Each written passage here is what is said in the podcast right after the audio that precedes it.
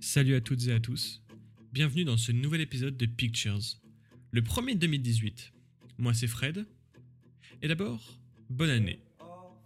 Bon, ça fait un bail que j'ai pas enregistré d'épisode et je suis vraiment désolé, mais le break des vacances, plus le début d'année, le manque de motivation, etc.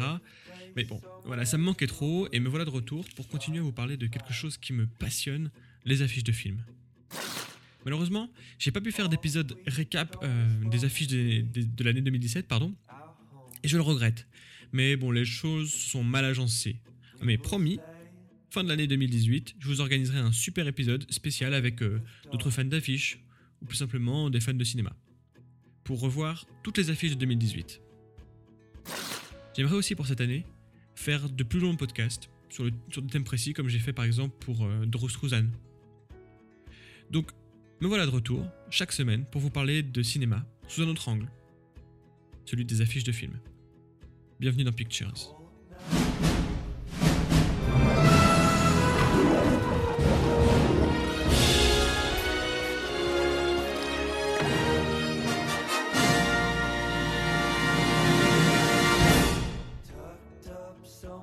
Et cette semaine, j'ai pas envie de vous parler de The Passenger avec Liam Neeson, qui s'appelle d'ailleurs The Commuter en anglais. Pour moi, c'est une affiche inintéressante. C'est une, euh, affiche d'un film de Liam Neeson. On le voit en grand, avec au fond euh, le, contexte de cette histoire précis de, la fameuse grande histoire des aventures de Liam Neeson. Quoi. On a euh, Liam est dans le train, Liam sauve sa fille, Liam en vacances, Liam se rebiffe, la revanche de Liam. Les affiches américaines, par contre, sont bien plus jolies. Dans la lignée de Soul Bass, vous savez l'artiste des affiches comme euh, West Side Story ou, Vertigo C'est des aplats de couleurs avec des formes un petit peu. euh, des lignes un petit peu géométriques, euh, dans un style assez minimaliste. Voilà, ils ont essayé de faire pas mal de choses comme ça sur les affiches US, pour un film qui a l'air assez banal quand même, mais au moins les affiches sont jolies. L'affiche française a pas grand intérêt. Je ne parlerai pas non plus de Véronica. Euh, c'est euh, ce film d'horreur avec une affiche qui reprend exactement les codes des films d'horreur, avec donc cette victime qui va crier comme ça en premier plan, un peu surexposée, euh, comme, comme mal filmé, vous savez, puis ce fond noir, et cette typo, bien sûr, en rouge, comme le sang. Voilà, très classique, inintéressante. Je ne vous parlerai pas non plus de Marie Curie, une affiche banale, sans intention, une version un peu remasterisée, vous savez, de ce portrait qu'on a au fond de la classe de physique-chimie. Voilà, avec euh, des couleurs et euh, Marie, Curie rajeunie. J'aurais pu vous parler de The Greatest Showman avec Hugh Jackman, qui raconte l'histoire de l'inventeur du cirque sous forme de comédie musicale. Une affiche que je trouve assez sympa, surtout avec une belle typo dans le, pour le titre et une jolie composition. Non, cette semaine, j'ai envie de vous parler de l'affiche du dernier Steven Spielberg, The Pentagon Papers. Peux vous poser une question purement théorique Oh là là, je n'aime pas ça, les questions théoriques. Je ne pense pas que vous aimerez la vraie question non plus. La vraie question, c'est pourquoi j'ai pas trouvé une super transition à faire avec cet extrait. Alors cette semaine, je vous parle donc de Pentagon Papers, The Post dans sa version américaine, de Steven Spielberg avec Meryl Streep et Tom Hanks. Le film se déroule en 71 et nous raconte l'histoire du Washington Post qui rend public des extraits de documents classés secret défense de la guerre du Vietnam. Vous vous êtes procuré le rapport? C'est en cours. C'est une atteinte gravissime à la sécurité nationale. Ça a fuité du Pentagone?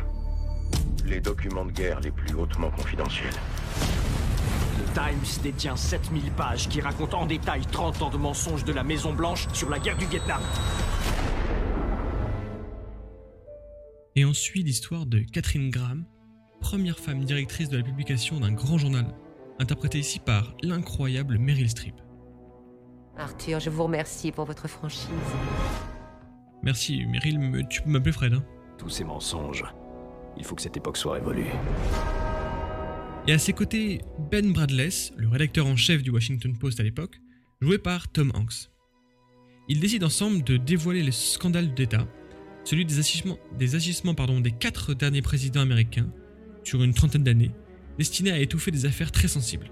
Dégotez-moi ce document On parle de divulguer des secrets que le gouvernement garde depuis des années. C'est légal ça? Qu'est-ce que tu crois qu'on fait ici comme métier, mon grand? Ben, j'ai peut-être quelque chose. Ça doit être précieux ce que vous avez là.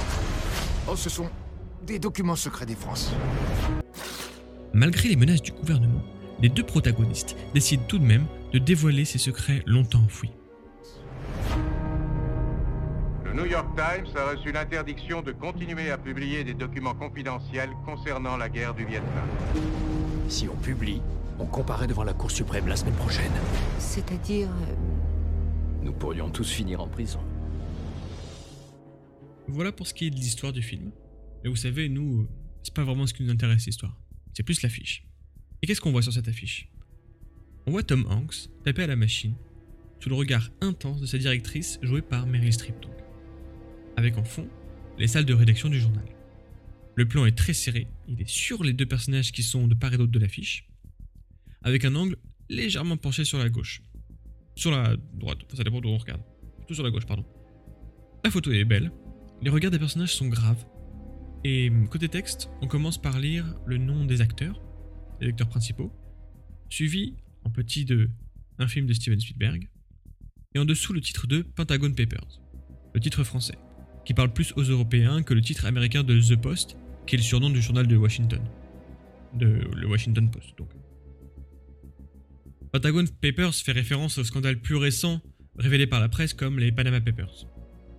Le tout est donc au centre de l'affiche, et en bas on a les crédits où on peut remarquer le petit nom de John Williams, le fameux compositeur de musique de film, dont vous pouvez entendre justement un extrait de la bande son derrière moi en fond.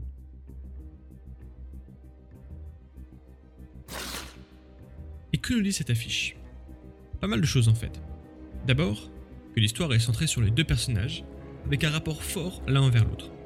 Les regards que lance Meryl Streep à Tom Hanks en dit long, un mélange de confiance et d'appréhension. Tom Hanks, lui, est concentré sur sa machine à écrire. Il sait que chacun des mots qu'il va choisir sera capital.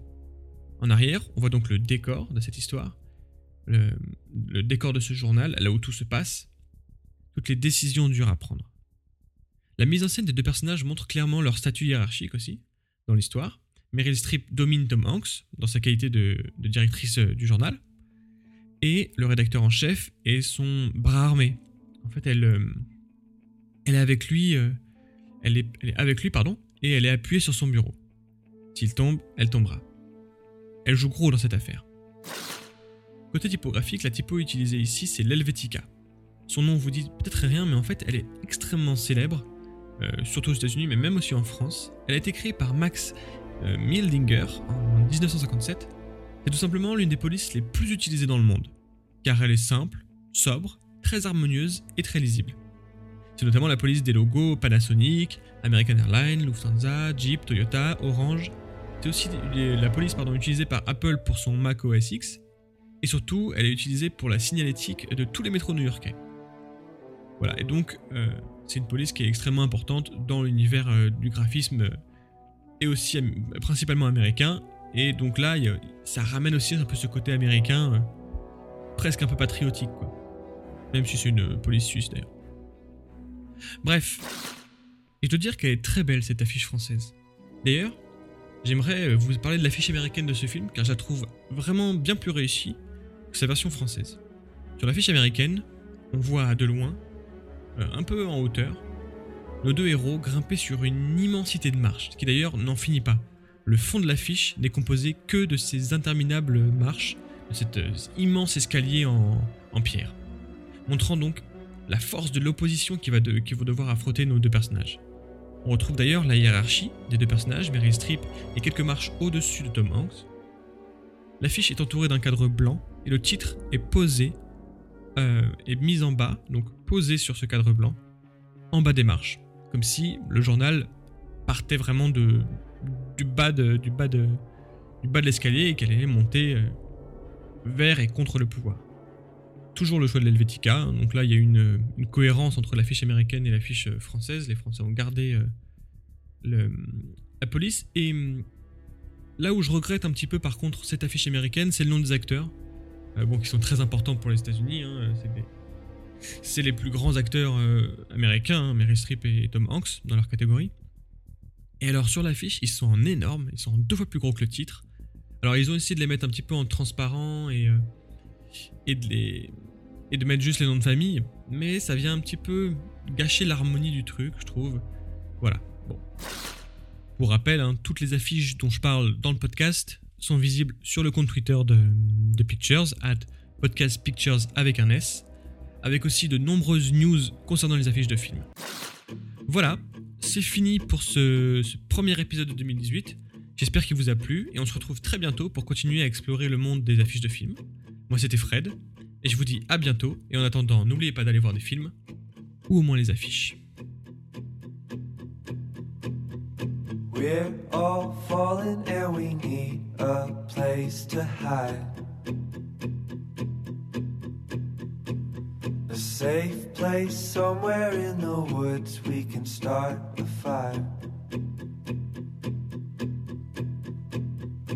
All we know is what will be.